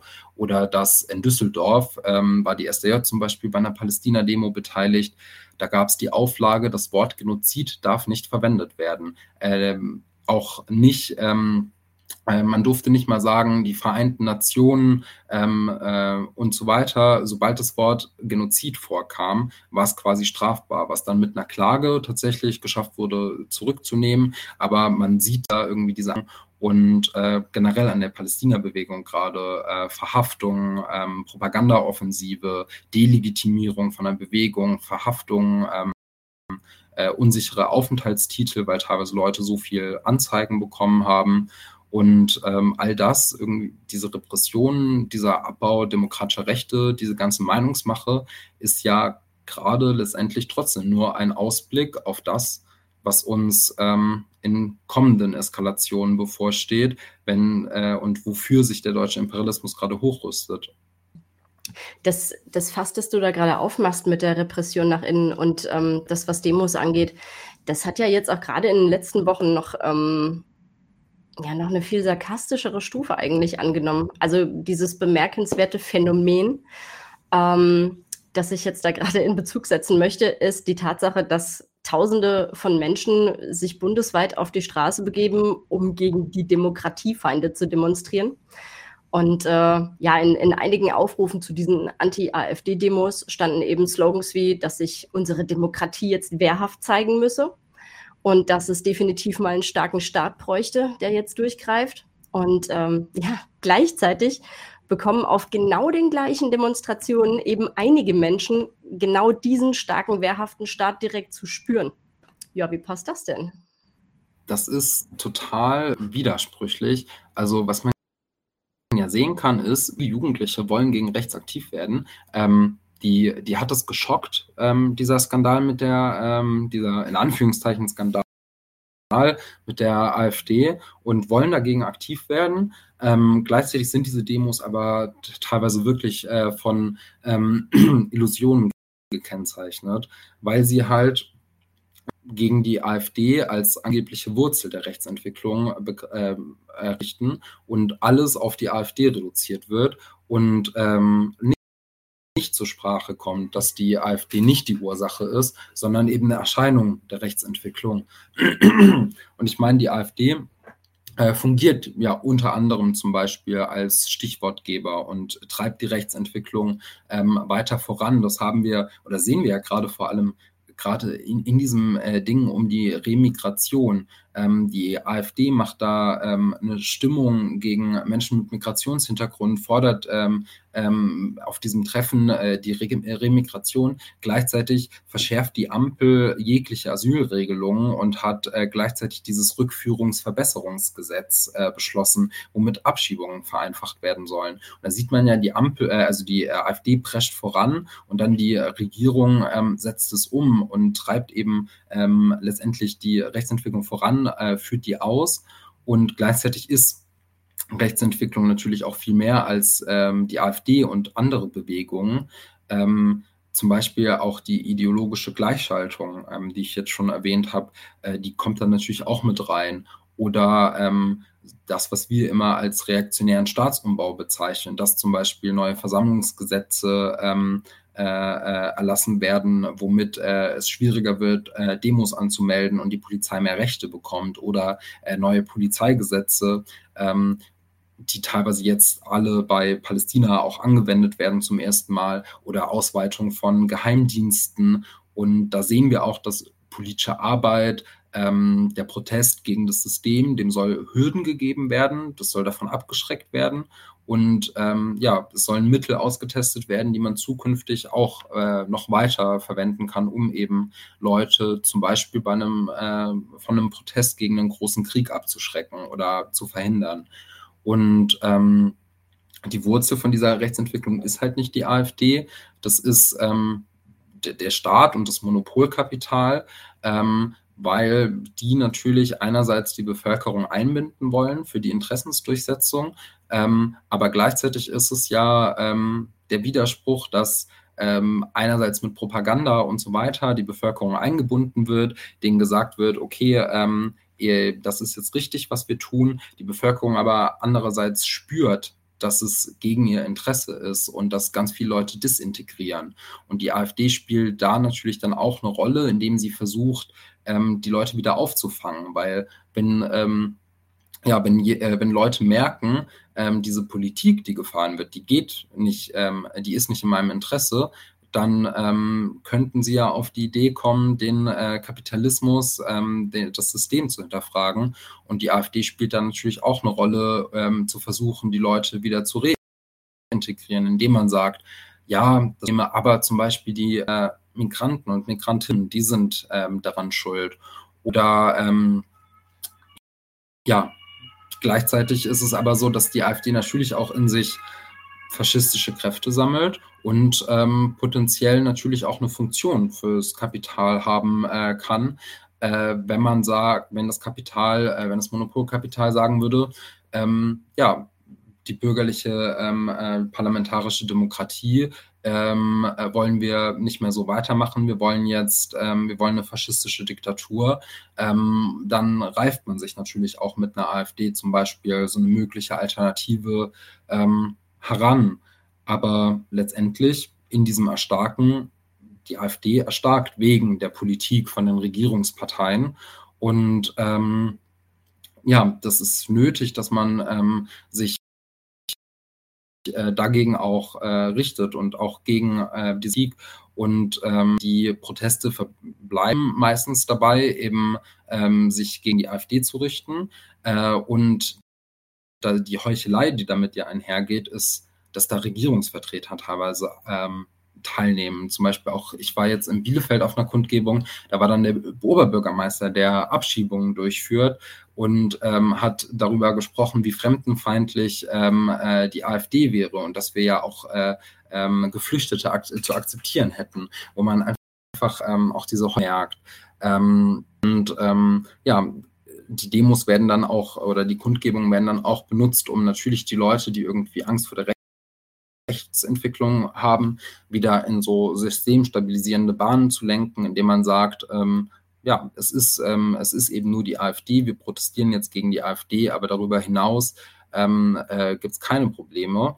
Ähm, aber wie gesagt, für viele Leute ist es ein reales Anliegen und es ist natürlich auch richtig, gegen ein Erstarken der AfD und gegen die AfD in gerade dieser Funktion aktiv zu werden. Und ähm, wir als SDJ versuchen das gerade auf den Protesten vor allem ähm, das aufzumachen, dass wir sagen, wir müssen aktiv werden, aber auch gegen die Rechtsentwicklung, auch gegen die Regierung und halt letztendlich gegen den Kapitalismus und äh, versuchen so die, richtigen Inhalte auf die Demos und Kundgebungen zu tragen, zum Beispiel auf der Kundgebung hier in Bielefeld gab es dann ähm, äh, von der Schülerin ähm, so ein einen Redebeitrag in Form von einem Poetry Slam äh, schon darüber dann gesprochen hat, dass den Rassismus, äh, den sie erfährt, äh, viel weiter geht als nur die AfD, sondern dass der ja auch an äh, vielen anderen Stellen ähm, angelegt ist. Sie hat dann zum Beispiel auch über Hanau oder Uri Jallo geredet. Ähm, und es gab einen Redebeitrag von so einer Hilfsorganisation für Geflüchtete, die dann relativ schön gesagt haben, ja, also das größte Problem, was wir gerade haben, ist die Verschärfung von Asylregelungen der Regierung, wo man schon gesehen hat, okay, in Ansatzpunkten ist es da, ähm, das muss man aufgreifen und ähm, da versuchen wir dann auch Jugendlichen erklären, Erklärungsangebote zu machen. Ähm, zum Beispiel jetzt hier in Bielefeld haben wir äh, für eine anschließende Diskussion, wo wir dann über Rolle, Funktion AfD mit Jugendlichen diskutiert haben, mobilisiert. Ähm, oder zum Beispiel Neumarkt in Bayern gab es dann eine anschließende Diskussion äh, Wurzel von Faschismus und Rechtsänderung und dann wurden anschließend gemeinsame Aktionen mit den Jugendlichen dort geplant und genau, also unser Ziel ist dann halt so ein bisschen aufzuzeigen, unsere Alternative ist ähm, zur AfD sind nicht die Ampelparteien, sondern eben das Aktivwerden. Das, ähm, lass uns doch gerade beim Thema Protest und Demonstration noch ein Stückchen weitermachen. Also ähm, die SDAJ wird ja auch im Rahmen der Sicherheitskonferenz äh, das Ganze als Gelegenheit nutzen, um zu demonstrieren. Ähm, gib uns doch vielleicht mal einen kleinen Einblick dahingehend, was ihr da so vorhabt und was dann so ähm, primär eure Anliegen sind, beziehungsweise auch eure Forderungen jetzt konkret. Gerne. Ähm, also wir wollen natürlich vor allem gegen den deutschen Militarismus äh, demonstrieren, gegen äh, unseren Hauptfeind, das deutsche Monopolkapital und ähm, wir protestieren dabei gegen die SIKO als diese Konferenz der Militarisierung und Kriegsgefahr, wie ich es angesprochen habe, aber auch gegen weiter äh, allgemeiner die deutsche Militarisierung und eben für Frieden. Und äh, die Forderungen, mit denen wir dieses Jahr vor allem arbeiten wollen, ist einmal ähm, Deutschland raus aus der NATO, ähm, sofortiger Stopp aller Waffenlieferungen und ähm, wir positionieren uns eben gegen die Aufrüstungspläne der Bundesregierung, fordern Stillstand äh, in, äh, im Ukraine-Krieg als Voraussetzung von echten Verhandlungslösungen und eben positionieren uns vor allem gegen die Kriegsvorbereitung mit China. Also versuchen gerade da ähm, die Analyse, die ich auch schon angesprochen habe, ähm, äh, durch unseren For äh, Forderungen Ausdruck zu verleihen, äh, mit den Leuten über die Forderungen auch in eine Diskussion zu kommen und am Wochenende ist, äh, also am SIKO-Wochenende, also unser Plan, Donnerstagabend machen wir eine Veranstaltung zusammen mit äh, Jörg Kronauer. Ähm, die Veranstaltung wird dann auch gelivestreamt werden auf unserem YouTube-Channel SDJ ähm, der Vortrag ist über das Thema Chancen und Risiken des Abstiegs der USA als bisherige Weltmacht. Und äh, genau anhand von dem Vortrag wollen wir dann auch so ein bisschen gerade umso tiefere Analyse des ähm, Imperialismus in Diskussion kommen. Äh, freitags findet dann in München eine internationale Friedenskonferenz statt, ähm, wo es verschiedene Workshops und Vorträge gibt äh, zum Thema Friedenskampf. Ähm, und es ist quasi eine Konferenz der Friedensbewegung ähm, gegen die SIKO und da beteiligen wir uns dann freitags auch. Und samstags ist eben die Demonstration, wo wir auch im ähm, ja, Anti-SIKO-Bündnis ähm, aktiv sind und äh, die Demonstration mitorganisieren. Und dort stellen wir einen eigenen Blog zusammen mit der äh, DKP und äh, beteiligen uns da an den Protesten. Und es ist natürlich jeder, der zuhört, herzlich eingeladen, ähm, mit uns zum Protest zu fahren und äh, am Programm sich zu beteiligen, gerade den Livestream, auch wenn man von weiter weg kommt äh, und äh, es nicht nach München an dem Wochenende schafft. Den Livestream kann man eben auch online schauen. Und ansonsten äh, für alle, die zum Protest fahren wollen, ähm, können sich gerne auch ähm, ja, auf der Friedenskonferenz mit uns in Diskussion kommen und eben auf der Demonstration äh, gemeinsam mit uns gegen die SIKO protestieren. Jetzt hätte ich fast vergessen, mich wieder zu unmuten. ähm, was mir jetzt noch so aufgefallen ist, jetzt können wir, glaube ich, mal so ähm, zu dieser Vertiefung kommen, die wir beide vorhin schon angerissen haben. Und zwar, was eure mhm. Inhalte dann auch angeht, die ja dann auch auf ähm, den Demos äh, kommuniziert werden. Ich habe auf euren Seiten folgendes Statement entdeckt. Ich zitiere mal. Mittlerweile fließt ein Zehntel des Bundeshaushalts in Deutschland in den Verteidigungshaushalt. Das kann man, glaube ich, jetzt auch erstmal so sacken lassen. Äh, während die Gelder für Bildung und Soziales durch Sparpakete der Bundesregierung immer weiter gekürzt werden, wird die Kriegskasse verschont. Ähm, wie ich vorhin schon erwähnt habe, ähm, und wie du ja auch schon dann breit dargelegt hast, gab in den letzten Jahren eine wirklich heftige Aufstockung des deutschen Rüstungshaushalts und zusätzlich wurde dann auch ein Sondervermögen für die Bundeswehr in Höhe von 100 Milliarden ja einfach mal so durchgeballert und ähm, die eigentlich übliche darauf folgende Kritik lässt sich relativ komprimiert in dem Satz, ja, dafür haben sie also Geld zusammenfassen. Und ähm, den Vergleich bringt ihr ja im Prinzip erstmal auf euren Seiten dann auch. Und äh, wenn man das jetzt so in dieser Kürze gegeneinander stellt, also der Staat sollte lieber in Soziales und Bildung statt in Aufrüstung und Krieg investieren, schreibt man dann in dieser Form dem staatlichen Handeln nicht eigentlich einen Zweck zu, den er ja nach eigener Auffassung dann eigentlich haben müsste? Und hat er den? Ähm, genau, also wir ähm, arbeiten äh, immer mit so, äh, mit so einer Gegenüberstellung, um eben auch den Widerspruch aufzuzeigen. Also wie der Staat sich gibt und was ja auch real das Interesse der arbeitenden Bevölkerung ist und eben was der Staat real tut. Weil es ist ja erstmal so, ähm, die Bevölkerung, also die arbeitende Bevölkerung, vor allem die arbeitende und lernende Jugend, hat zum Beispiel ein reales Interesse nach besserer Bildung. Ähm, auch wenn ähm, natürlich ähm, äh, die angesprochenen Lehrinhalte in der Schule teilweise ähm, ähm in, in, äh, in, äh, im herrschenden Narrativ funktionieren, in dem natürlich ähm, Jugendliche ähm, da ähm, ja auch integriert werden, ist natürlich gleichzeitig so, dass man trotzdem Interesse an einem Schulgebäude hat, was nicht marode ist, dass man ähm, ein Interesse daran hat, dass es genug Lehrpersonal gibt, dass man doch auch, weil man ja in der Schule tatsächlich auch, ähm, sag ich mal, über die herrschenden Inhalte hinaus tatsächlich sich entwickelt und auch lernt, dass es da genug Lehrkräfte gibt, dass es kleine Klassen gibt.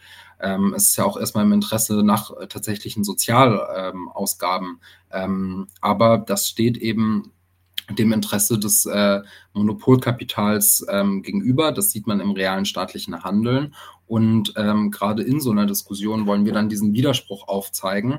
Und es kann natürlich immer nicht dabei bleiben, sondern es müssen weitere Diskussionen folgen, ähm, wo man dann ähm, drüber diskutiert, zum Beispiel in so einer Forderung für, für mehr Geld für Bildung und Soziales statt äh, mehr Geld für Rüstung, ähm, um daran in der Diskussion dann eben auch den Charakter des Staates äh, aufzumachen und äh, in welchem Interesse Krieg ist. Also zum Beispiel in Münster bei der Tarifrunde Entlastung hat dann zum Beispiel die SDJ-Gruppe Transparente gemalt mit den ähm, Beschäftigten des Klinikums, wo gefordert wurde, 100 Milliarden für Gesundheit, nicht für äh, Krieg und Bomben, wo man dann auch eine Diskussion darüber geführt hat, warum ist es denn eigentlich so, dass ähm, das Gesundheitssystem so prekär dasteht, dass da nichts investiert wird, ähm, gleichzeitig aber eben für ähm, Krieg. Und unser Ziel ist es dann halt im Kampf, ähm, auch für Forderungen, ähm, in der Diskussion mit den Leuten, in der Aktivität Klassenbewusstsein zu entwickeln.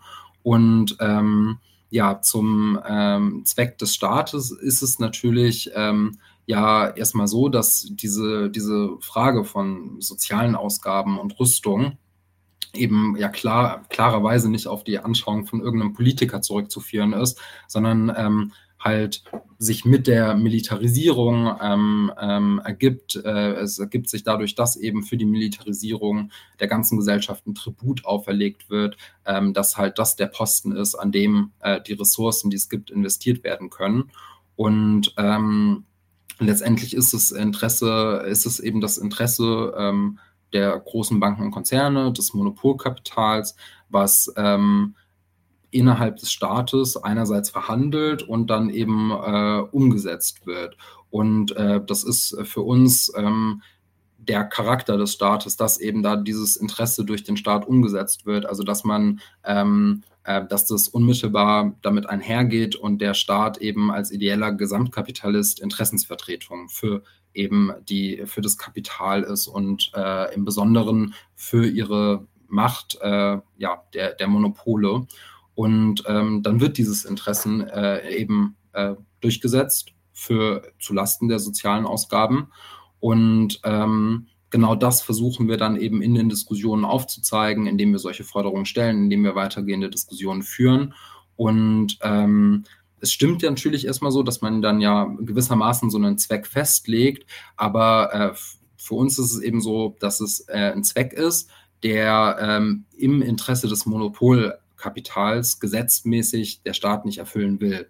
Ähm, es aber etwas ist, was ihm abgerungen werden kann, weil ähm, wir diese Errungenschaften erkämpfen können. Also dass äh, soziale Ausgaben, mehr Ausgaben für Bildung eben nicht geschenkt werden, ähm, sondern dass es gesetzmäßig eben so ist, dass da gespart wird, ähm, dass zum Beispiel dann für Krieg das Geld ausgegeben wird, ähm, aber dass ähm, wir das dem Staat abbringen können und ähm, ja, dass wenn wir mit genug Kampfkraft, zum Beispiel auch im kleinen Maßstab, zum Beispiel in so einer öffentlichen Tarifrunde, ähm, das Monopolkapital äh, und den Staat gegen ihr Interesse dazu zwingen können, äh, Zugeständnisse zu machen.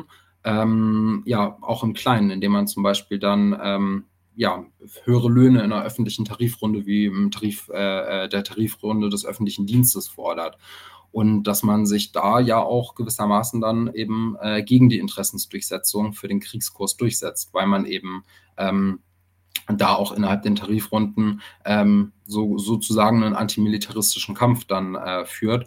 Und ähm, für uns ist es halt dann äh, in diesen Kämpfen immer so, dass es äh, für das Bildung von Klassenbewusstsein ähm, einhergehen, äh, dass es mit einhergehen muss, dass wir dann in Diskussionen zum Beispiel aufmachen. Ähm, klar, wir können jetzt ähm, Soziales, ähm, mehr Ausgaben für Soziales dem Staat abbringen. Wir können ähm, für Lohn, Lohnerhöhungen kämpfen, auch äh, gegen das Kapital und können die dem abbringen. Aber was ich eingangs gesagt habe, mit dieser vollumfänglichen Durchsetzung der Grundrechte, dass das eben was ist, was man dem Staat ähm, nicht gänzlich abbringen kann, weil es eben ähm, dafür den Bruch mit dem Kapitalismus braucht.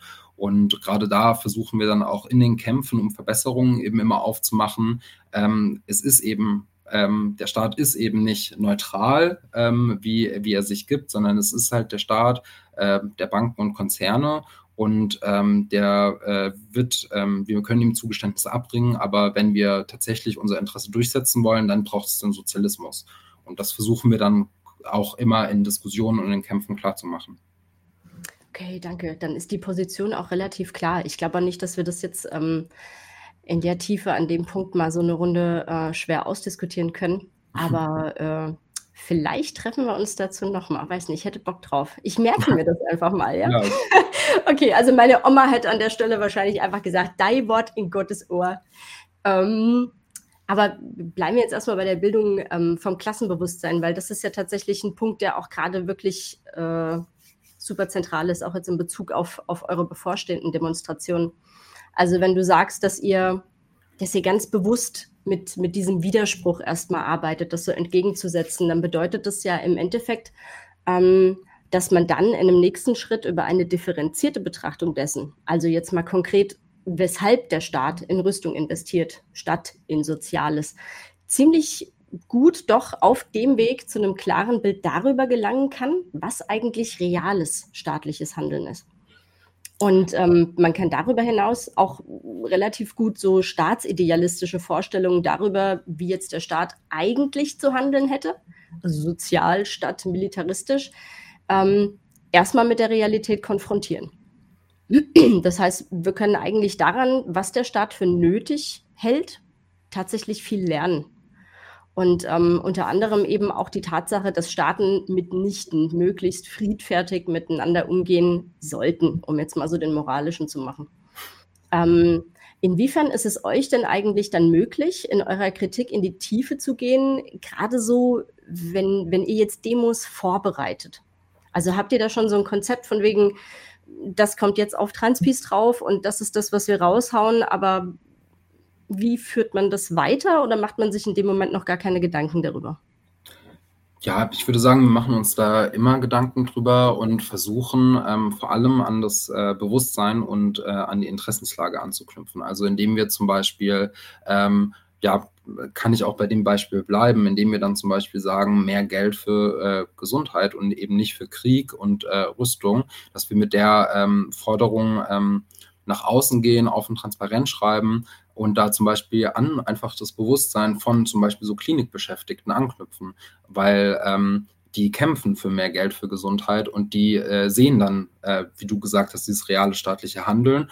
Und ähm, ähm, wir knüpfen da einerseits an ihr Interesse an, dass äh, sie eben einfach ein Interesse an mehr Geld für Gesundheit haben und eben gegen Kriegsausgaben und eben ans Bewusstsein und kommen da ähm, kommen dann äh, darüber in eine Diskussion mit ihnen. Und es ist da für uns immer ähm, wichtig, dass wir Leute dort abholen wollen, ähm, wo sie eben stehen, ähm, dass wir in Diskussionen eben um quasi, ähm, was ist, ähm, wo treffen sich äh, subjektives und objektives Interesse und dass wir die Systematik dahinter aufzeigen, dass wir ähm, aufzeigen, ähm, ja, was, äh, dass das eben nicht eine Einzelerscheinung ist, dass es im System angelegt ist und ähm, ja, was, was auch der Charakter von diesem Staat dann ist. Und äh, zum Beispiel bei Friedensdemonstrationen ist es ja dann, ähm, äh, wenn wir da auf so einer Demo sind, ist es ja ganz unterschiedlich, was man dann auch für ein Bewusstsein ähm, äh, vorfindet.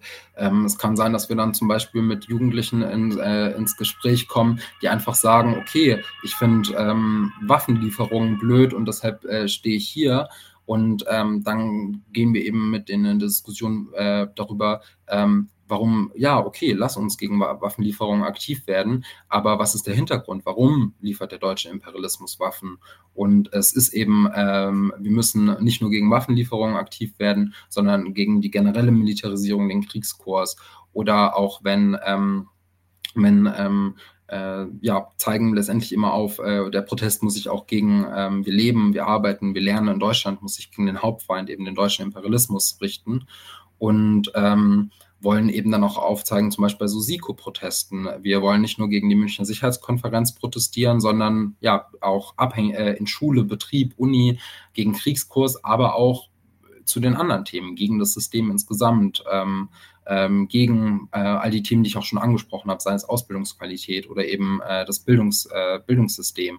Ähm, und äh, andersrum eben genauso, dass wenn wir zum Beispiel an, äh, in Betrieben, in Schulen ähm, in Unis da auch in eine Diskussion kommen ähm, über eben diesen Kriegskurs und ähm, ja, damit, sag ich mal, KommilitonInnen, äh, MitschülerInnen, ähm, ja, äh, KollegInnen in eine Diskussion kommen, warum ist der Kriegskurs eigentlich nicht in unserem Interesse ähm, und da auch das antimilitaristische Bewusstsein ähm, schärfen wollen und das, ähm, ja, da die Kämpfe miteinander verknüpfen, in Diskussionen klar machen, unsere Mitglieder da auch, ähm, da wo sie lernen und arbeiten, ähm, Diskussionen führen und ähm, ja, wir dann daran einfach diesen Klassengegensatz deutlich machen wollen. Also, dass wir die Leute da das Interesse abholen wollen, den Klassengegensatz deutlich machen und dann halt zum Beispiel ähm, aufzeigen wollen, ja, was ist, warum ist es eben so, dass ähm, Staaten eben äh,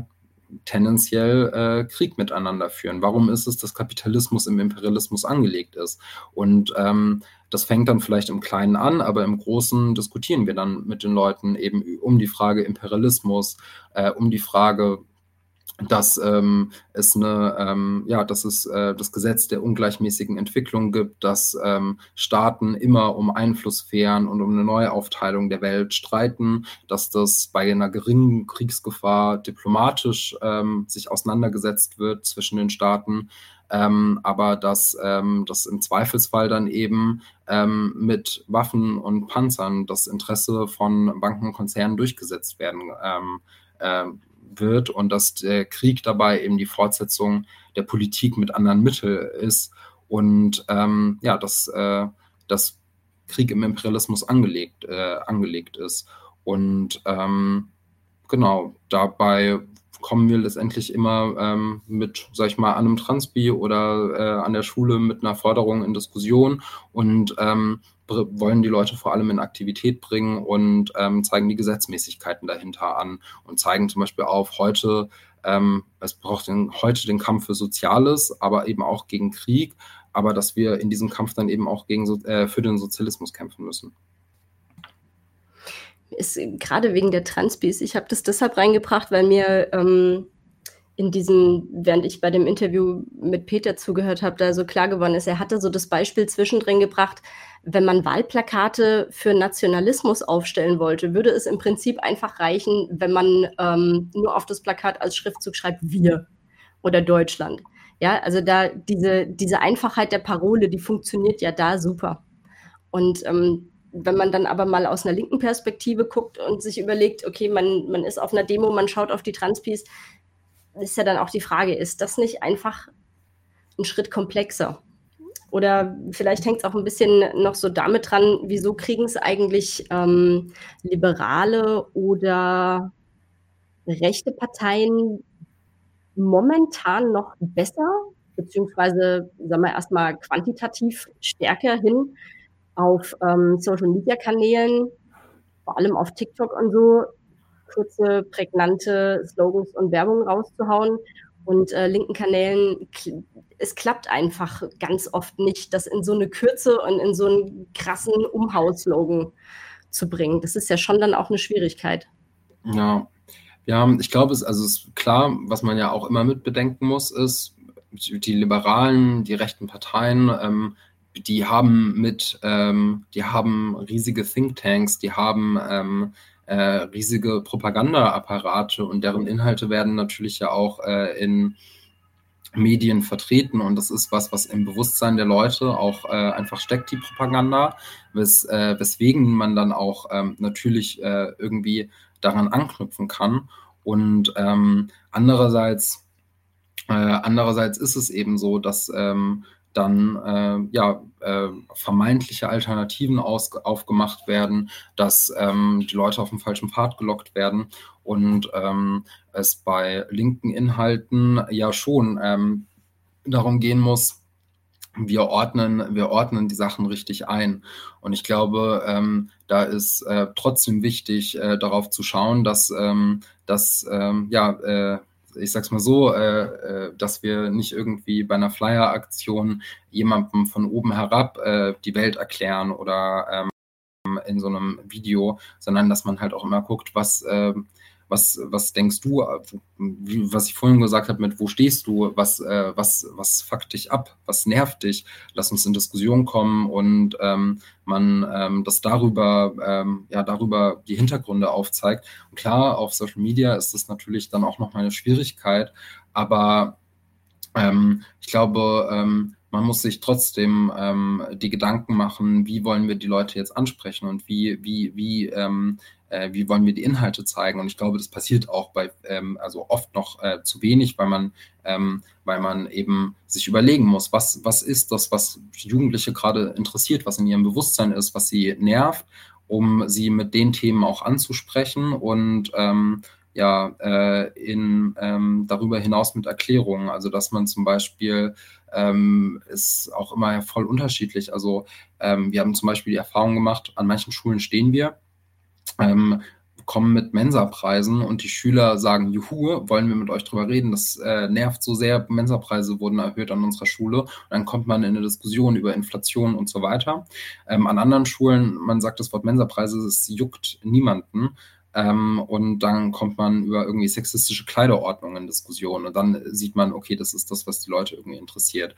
Und ähm, gleichzeitig spielt es ja schon eine Rolle, dass man irgendwie eine anknüpfungsfähige Parole halt auch hat, auch im Internet, die eben anknüpft. Und ähm, ja, also wir versuchen uns da immer Gedanken zu machen, ähm, was, äh, wie, ähm, ja, was ist, was ist das Interesse und äh, auf welchen Inhalt wollen wir auch hinaus? Und ähm, gerade zum Beispiel in unserem Zukunftspapier jetzt als Beispiel sind Forderungen, ähm, wo wir sagen, okay, das sind Forderungen, ähm, die ähm, die sind äh, Teil von Reformkämpfen, auch äh, Reformkämpfe, wo wir mit beteiligt sind und ähm, die, die stellen wir. Und was sind Forderungen, die über die Reformkämpfe hinausgehen, die eben aufmachen, das ist im, ähm, zum Beispiel ein Recht auf Arbeit, das ist was, was im Kapitalismus nicht umsetzbar ist, ähm, wofür wir aber trotzdem ähm, kämpfen wollen, zum Beispiel äh, mit dem Kampf für mehr Ausbildungsplätze.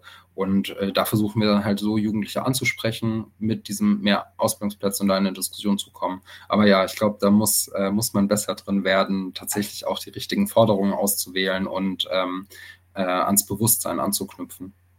Vielleicht kann man ja hier auch jetzt allgemein einfach mal die Forderung stellen. Leute, Transpies, gute Transpies, los geht's. Ähm, hätte noch eine abschließende Frage, was so diese Demonstrationen angeht. Und zwar, wenn wir jetzt gerade kurz vor der Sicherheitskonferenz stehen und ihr auch wahrscheinlich gerade wirklich in den Planungen für eure Proteste steckt, wie schaut es denn auf so einer bisschen allgemeineren Ebene eigentlich deiner Meinung nach mit dem Zustand der deutschen Friedensbewegung aus?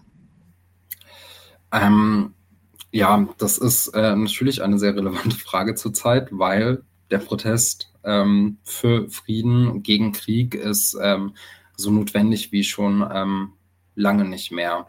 Und ähm, leider muss man sagen, die Friedensbewegung ist äh, dafür nicht so stark, wie sie sein sollte bzw. müsste. Ähm, und ähm, es ist unsere Aufgabe, die Friedensbewegung auch zu stärken. Wir haben jetzt ja in den letzten Jahren so einzelne Großevents gesehen, wie zum Beispiel letzten Februar oder im äh, November so Großdemo, Großkundgebung in Berlin oder ähm, ähm, jetzt auch ähm, teilweise ähm, große Palästina-Demonstrationen, was man ja äh, leider sagen muss, abseits von diesen Großveranstaltungen in Berlin zum Beispiel, ist die Bewegung zwar gewachsen, aber eben nicht im notwendigen Maße. Und leider diese Palästina-Bewegung wird noch nicht verknüpft mit der traditionellen Friedensbewegung. Die sind oft sehr losgelöst voneinander. Ähm, und es zeigt uns ja gleichzeitig aber auch ein bisschen, dass ein großer Teil der deutschen Bevölkerung einfach ähm, noch nicht bereit ist, gegen Krieg und Aufrüstung auf die Straße zu gehen und dass man ähm, da auch eine Arbeit reinstecken muss, um äh, eben diese Proteste zu stärken. Ähm, und ähm, auch gerade den jugendlichen Anteil zu stärken, weil man auch sagen muss, äh, Friedensbewegungen ähm, sind leider ähm, immer äh, äh, tendenziell äh, in den letzten Jahren wenig Jugendliche. Also es ist mehr geworden, zum Beispiel auch wenn ich mir die Ostermärsche in Bielefeld angucke, aber ähm, es ist halt leider keine Jugendbewegung. Und ähm, ja, zum sonst muss man sagen, dass äh, trotzdem die Friedensbewegung überwiegend die richtige Schlagrichtung gegen die Aufrüstung hat, ähm, gegen die Eskalation hat. Es wird sich zum Beispiel gegen Waffenexporte äh, positioniert. Es wird sich äh, teils gegen den Wirtschaftskrieg gegen Russland äh, und China auch positioniert. Es wird sich gegen die Kriegsvorbereitung positioniert und ähm, im Großteil Deutschland eben auch als Hauptfeind ausgemacht. Ähm, teilweise vereinzelt gibt es, äh, gibt es auch falsche, äh, falsche Antworten, ähm, wie zum Beispiel Äquidistanzpositionen, dass gesagt wird, okay, ähm, aber es ist ja irgendwie, beide Seiten sind gleich schlimm, ähm, wo wir immer sagen, ähm, in dem Moment, wo man nicht mehr die realen Verhältnisse in Blick nimmt, sondern einfach nur, sage ich mal, Krieg als Abstraktum nach oben hebt und sagt, wir finden einfach Krieg äh, blöd und ähm, äh, jede Seite ist zu verurteilen, ähm, dann äh, richtet man seinen Schlag ja äh, damit einfach nicht mehr gegen den Hauptfeind, nicht mehr gegen den Imperialismus. Und ähm, deshalb äh, ist es für uns immer so, dass wir sagen, okay, wir müssen den Krieg analysieren, aber unsere Forderungen müssen sich ähm, eindeutig gegen die NATO richten, weil die eben der ähm, Aggressor ist, weil die den Konflikt vorantreibt und weil wir ähm, auch ähm, in Deutschland äh, als äh, äh, Kommunistinnen und Kommunisten in Deutschland und als Friedensbewegung in Deutschland eben ähm, gegen den deutschen Imperialismus als Hauptfeind kämpfen müssen. Und was man ja auch ähm, teilweise vorfindet, ähm, ist so diese Anschauung von Deutschland als, äh, als Vasall der USA, also dass gesagt wird, okay, eigentlich ist es ja äh, alles die USA und ähm, Deutschland folgt einfach, ist Vasall der USA und folgt ihr und ähm, das ist das Interesse der USA wo ich ja vorhin schon ein bisschen was zu gesagt habe, also wo wir klar sagen, nein, das ist das Interesse des deutschen Imperialismus und ähm, äh, der hat ein Interesse daran. Und ähm, ja, das aber, wie gesagt, diese ähm, Anschauung gibt es vereinzelt. Überwiegend hat die äh, Friedensbewegung die richtige Schlagrichtung. Die hat sich nicht integrieren lassen, ähm, trotz dieser massiven äh, ideologischen Gleichschaltung. Ähm, protestiert gegen den Kriegskurs, aber gleichzeitig ist die Friedensbewegung ja auch Angriffen ausgesetzt, zum Beispiel ideologische Hetze, ähm, Repressionen. Ähm, das Krasseste aus den letzten Monaten oder auch aus dem letzten Jahr sind ja diese Querfrontvorwürfe, ähm, womit die Friedensbewegung auch einfach ähm, gespalten wurde, wo für uns klar ist, klar demonstriert man nicht mit Nazi-Kadern, ähm, aber diese, dieser Kontaktschuldvorwurf, ähm, der hilft niemandem weiter. Und damit verprellt man letztendlich, dass Leuten ähm, eine fortschrittliche Antwort gegeben wird, weil man ähm, sagt, okay, ähm, ihr wart zum Beispiel auf Querdenken-Protesten, ähm, deshalb dürft ihr jetzt nicht zu Friedensprotesten, ähm, wo wir sagen, nein, wir, also die Leute sollen auf Friedensproteste kommen, weil dann geben wir ihnen eine fortschrittliche Antwort und überzeugen sie mit einer gemeinsamen Praxis ähm, von ja, der, der richtigen Schlagrichtung. Und medial wurde das ja sehr, sehr hoch gekocht mit irgendwie die Friedensbewegung sei rechtsoffen und so weiter. Und da muss man auch sagen, das hat real dazu geführt, dass die äh, Friedensbewegung sich teils ähm, also trieben wurde. Ähm, genau, aber insgesamt ähm, ergibt sich eben weiter die Notwendigkeit. Äh, wir müssen die Friedensbewegung stärken und da auch vor allem Jugendlichen Aktivität bringen. Und ähm, das sehen wir zum Beispiel auch als äh, äh, unsere Rolle in der, also wir, wir, wir sehen uns als Teil der Friedensbewegung und wollen darauf auch hinwirken. Ähm, wir versuchen Palästina-Bewegung mit der Friedensbewegung ähm, zu verknüpfen. Ich glaube, ansonsten muss, um die Friedensbewegung zu, zu stärken, müssen Kämpfe mit zusammengeführt werden, auch interessensgeleitet, also dass man zum Beispiel sagt, okay, der Kampf um gegen Sozialabbau muss mit dem Kampf gegen Militarismus einhergehen. Ähm, ja, und dass letztendlich halt der Resignation auch bei Jugendlichen äh, entgegengewirkt werden muss. Und ähm, ja, wir letztendlich auch einfach breite, schlagkräftige Proteste gegen den äh, deutschen Imperialismus brauchen und auch eine Verknüpfung äh, von Friedensbewegung mit der Gewerkschaft. Ähm, vereinzelt gibt es da Ansätze, zum Beispiel ähm, in Kassel bei VW äh, gab es ein, äh, hat der Jugendvertrauensleute Körper sich ähm, gegen die 100 Milliarden positioniert, was ja schon irgendwie ein deutliches Signal ist, wo man, ähm, äh, wo man tatsächlich mit Beschäftigten dann auch äh, in Bewegung gegen Aufrüstung kommt. Oder in Tarifrunden gab es dann einzelne Ansatzpunkte, wo im ÖD, äh, ÖD dann ähm, ähm, äh, zumindest zum Beispiel in unserer Streikbegleitung, wo wir dann auf die äh, öffentliche Dienststreiks äh, sind und mit denen über den Kriegskurs diskutiert haben. Ähm, ja, aber letztendlich muss man diese Verknüpfung weiter vorantreiben, weil die Gewerkschaft als Organisation der Arbeiterklasse würden die Friedensbewegung stärken und ihr äh, ja, eine Schlagkraft verleihen. Und ähm, das ist auf jeden Fall ähm, auch ähm, mit die Rolle von uns allen, die, das voranzutreiben, äh, um eben auch Kämpfe für mehr Lohn gegen Arbeitsplatzabbau, Sozialabbau und eben gegen die Kriegsmaschinerie gemeinsam zu kämpfen, damit wir da auch ähm, effektiv, schlagfertig kämpfen können. Das ist ein sehr schöner Anknüpfungspunkt für meine drei Schlussfragen, die ich jetzt noch an dich habe. Ähm, die erste wäre, wie kommt man denn jetzt eigentlich, wenn man jetzt sagt, ja, sagt mir zu, wie kommt man an Informationen über euch oder über eure Projekte? Ähm, ganz einfach. Ähm, am einfachsten über unsere Website äh, sdj.org. Da findet man aktuelle Stellungnahmen, aktuelle Informationen und ansonsten über Social Media, ähm, insbesondere über Instagram. Äh, da findet man uns unter Arbeiterjugend und dort teilen wir sowohl Aktivität als auch aktuelle Einschätzungen. Und ähm, ich würde äh, sagen, ähm, ja, äh, dort äh, dort werden wir auch Infos über unsere Aktivität zur SICO äh, äh, bereitstellen und ähm, wie zum Beispiel aber auch über unsere aktuell, äh, über unsere anstehenden Pfingstcamps. Wir haben ja am Anfang kurz drüber gesprochen. Das Festival der Jugend findet erst nächstes Jahr wieder statt, aber immer in dem Jahr zwischen dem Festival der Jugend machen wir vier äh, regionale Pfingstcamps, einmal in Norddeutschland, Westdeutschland, Süddeutschland, Ostdeutschland und die werden eben dieses Jahr an Pfingsten auch stattfinden. Und ähm, da ähm, sind auch auf jeden Fall äh, alle herzlich eingeladen. Und ähm, es stehen natürlich auch noch viele weitere Aktivitäten äh, dieses Jahr an. Und da kann man einfach auf Instagram äh, uns auch verfolgen und äh, sich sonst bundesweit bei uns gerne melden, per Mail oder auf Instagram oder bei der Gruppe vor Ort. Da kann man auch einfach ähm, auf Instagram suchen, ähm, SDJ Bielefeld, SDJ Berlin und so weiter und äh, schreiben, um uns kennenzulernen ähm, in Diskussion zu kommen, in Aktion zu kommen und hoffentlich äh, gemeinsam gegen Aufrüstung, Kriegskurs, gegen Sozialabbau, die Rechtsentwicklung, die zunehmende Perspektivlosigkeit, all die Sachen, über die wir heute geredet haben, die schlechten Bedingungen in Schule und Betrieb, dagegen zu kämpfen und eben äh, ja, sich äh, für das Interesse der arbeitenden und lernenden Jugend einzusetzen. Wenn jemand jetzt merkt, möchte mich nicht zwingend aktiv äh, vor Ort dafür einsetzen, ist vielleicht aus diversen Gründen zu heikel oder was weiß ich nicht. Was gibt es auch noch Möglichkeiten, wie man euch ansonsten unterstützen könnte?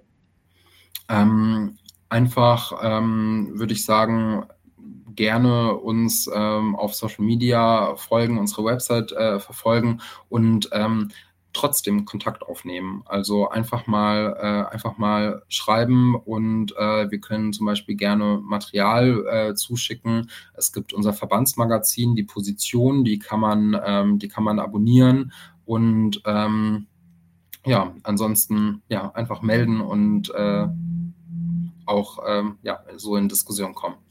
Okay, und dann zu guter Letzt ähm, gibt es irgendwas, das du noch loswerden möchtest, das wir jetzt nicht im Gespräch irgendwie schon abgefragt haben, aber dir noch auf der Zunge liegt?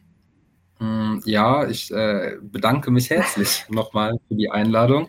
Ähm, es hat auf jeden Fall viel Spaß gemacht und ähm, ja, vielen Dank, dass wir als SDJ, dass ich äh, hier sein durfte.